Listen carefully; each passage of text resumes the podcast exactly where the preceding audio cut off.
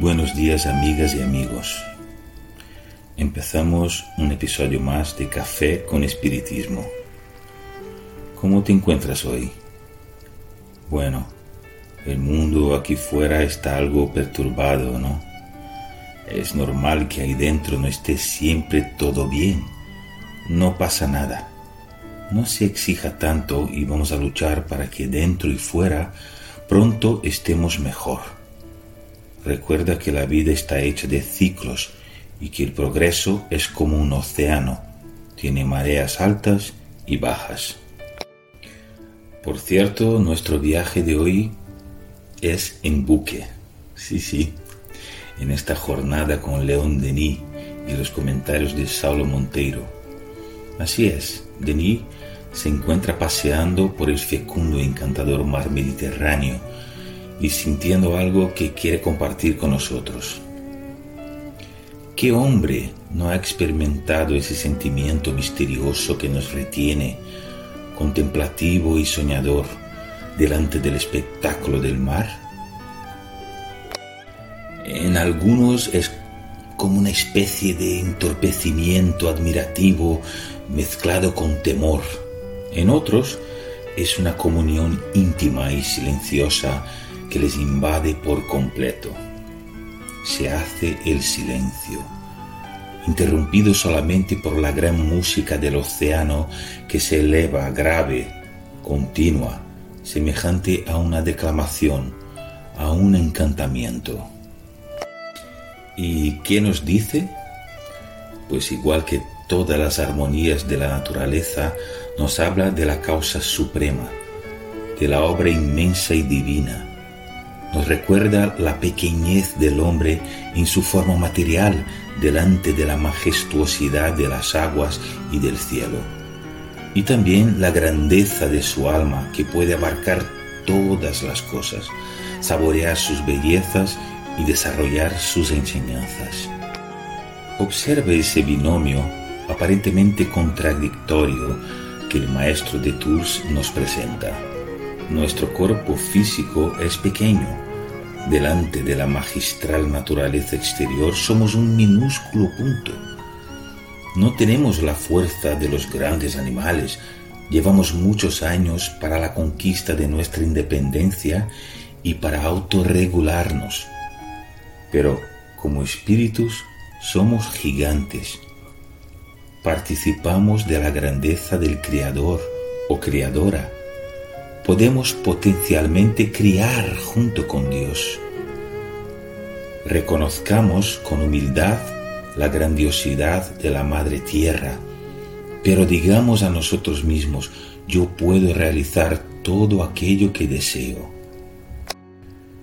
Y sigue Denis su viaje caracterizando la acción del mar sobre el ser con sus vivificantes ráfagas, templa a la vez cuerpos y voluntades, proporciona tolerancia y vigor.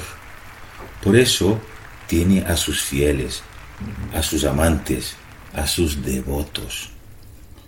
A pesar de sus cóleras, revueltas y peligros constantes, aquellos que con él largamente trataron, de él ya no pueden separarse permanecen íntimamente ligados a través de todas las fibras de su ser.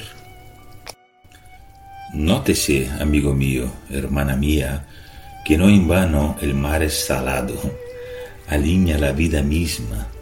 Sin sal la vida es sosa, no tiene gracia. Si encontramos la justa medida, la sal realza todo cuanto vivimos. Si nos pasamos, puede que nos cause algún mal, como en todo. El mar es ese aliño de vida, nos da vigor, estímulo, y de él nace todo cuanto necesitamos para vivir. Pero nuestro maestro de confianza, como le llamaba su amigo y biógrafo Gastón Luce, va más allá. Cada elemento manifiesta a su manera los secretos de su vida profunda el alma humana, a través de sus sentidos interiores, percibe este lenguaje. Las cosas vienen hacia nosotros sin alcanzarnos completamente, el alma va hacia las cosas sin penetrarlas del todo, pero se aproximan lo suficiente para sentir el parentesco que nos une. Luego, entre la naturaleza y nosotros, lazos, relaciones múltiples y ocultas. Esa fusión con el alma universal se traduce por una especie de embriaguez de vida que nos penetra por todos los poros, embriaguez esa que el verbo sería incapaz de expresar. El mar y también la montaña actúan sobre nuestra vida psíquica, nuestros sentimientos y pensamientos, y por esa comunión íntima, la dualidad de la materia y del espíritu cesa por un instante para fundirse en la gran unidad que ha generado todo. Nos sentimos asociados a las fuerzas inmensas del universo, destinados seres y fuerzas a representar de diversa manera un papel en este grande teatro. Estar ebrio de vida, cara hermana, querido hermano, no es tener una mirada romántica de que todo está bien y sigue de la mejor manera que podría seguir. No, no. El libre albedrío humano crea realidades que no son las mejores y que muchas veces nos hacen daño. Reconocer el mal del mundo no es un defecto, es una actitud necesaria para estar atento, vigilante y saber por dónde seguir. Entre tanto, uno de los más importantes ejercicios que nos presenta la doctrina espírita es el de poner cada cosa en su lugar. El poeta Gonzaguinha comprendió muy bien eso cuando cantó, sé que la vida podría ser mejor y será, pero eso no me impide que repita que es bonita, es bonita y es bonita.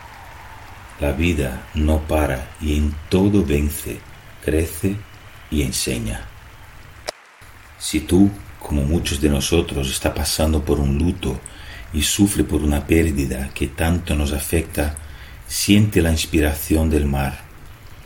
Allí todo nos habla de vida, aún delante de la muerte.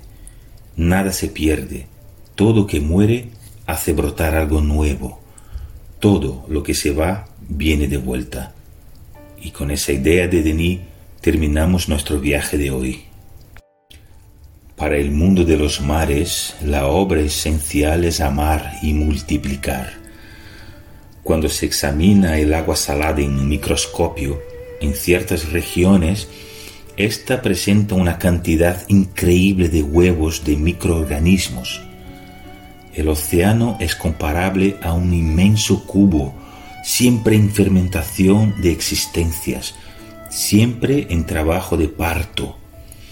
Allí la muerte producirá la vida.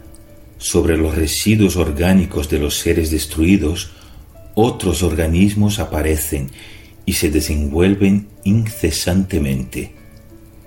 Un fuerte abrazo y hasta el próximo café con espiritismo.